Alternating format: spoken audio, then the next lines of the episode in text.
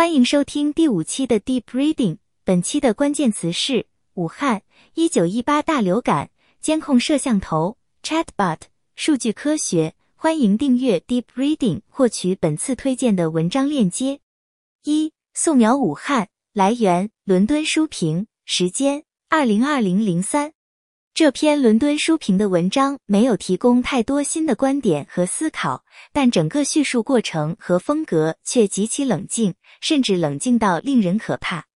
像极了一幅素描作品，用简单明了的线条勾勒出武汉封城前后的众生相，既有线下的庙堂与江湖动态，也有线上真假消息以及审查和反审查的游戏，还有海外立场。最后的总结也简短有力：Whatever happens, those arguments won't change。二、寻找西班牙流感来源：纽约客。时间：一九九七年九月。这是一篇发布于一九九七年的长文，作者是后来写出《引爆点》一书的马尔科姆·格拉德威尔。文章的主旨是寻找西班牙流感，无论是在科学层面还是文化层面，关于这场二十世纪最大灾难的记忆居然如此残缺不全。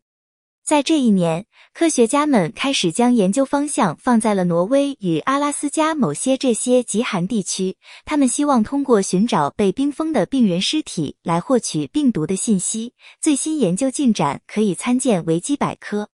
文化层面的失意也加剧了西班牙流感的消失。从报纸豆腐块版面的疫情信息到海明威、菲茨杰拉德等作家们绝口不提，以至于当下公众常常不会想起这场二十世纪流行病所造成的巨大人员伤亡。不具完全统计，其死亡人数超过二十世纪两场世界大战死亡人数的总和。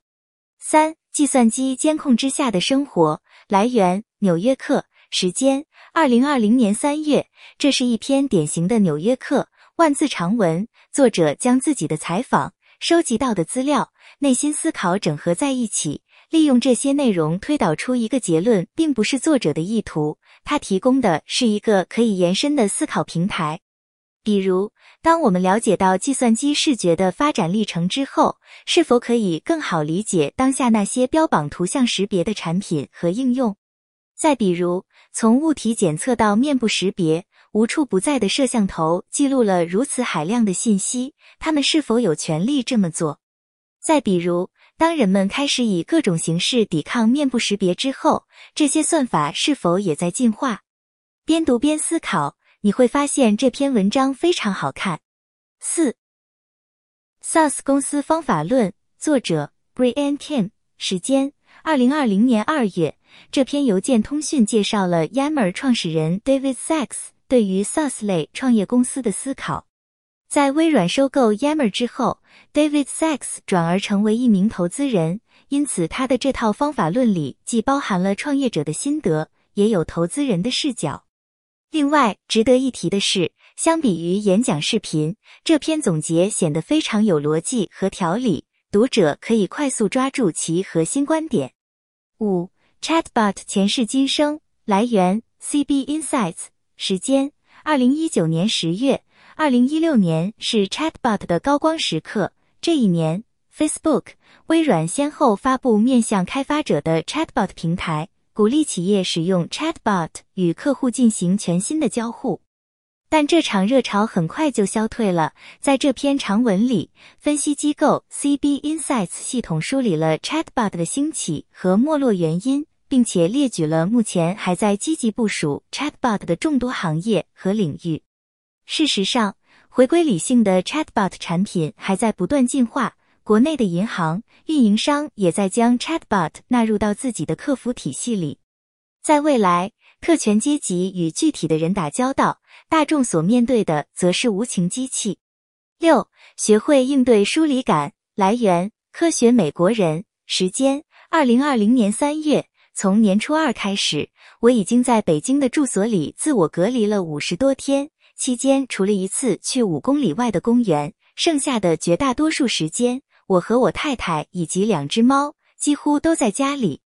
这种远离人群的疏离感，以及每天接收社交媒体嘈杂消息的体验，几乎也是当下全球各国普罗大众的日常。由此带来的，也是一种精神煎熬。这篇来自《科学美国人》的文章，汇总了一些应对方法和技巧。其中有一个有趣的观点，作者援引了其同事的研究，指出。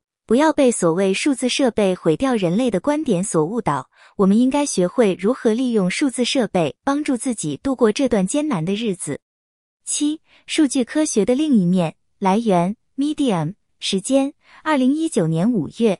人工智能的流行让数据科学家的身价飙升。公众对于这些人的印象一般都是待在计算机面前跑数据模型的聪明人，但在这个故事里。一位名叫 Marino Jimenez 的女性科学家向世人展示了数据科学的另一面。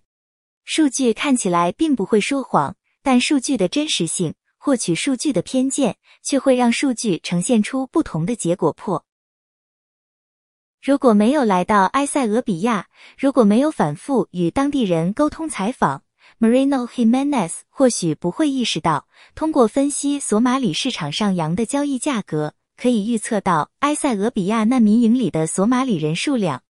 以上就是本期的 Deep Reading，感谢您的收听，欢迎订阅 Deep Reading，获取本次推荐的文章链接。我们下期再见。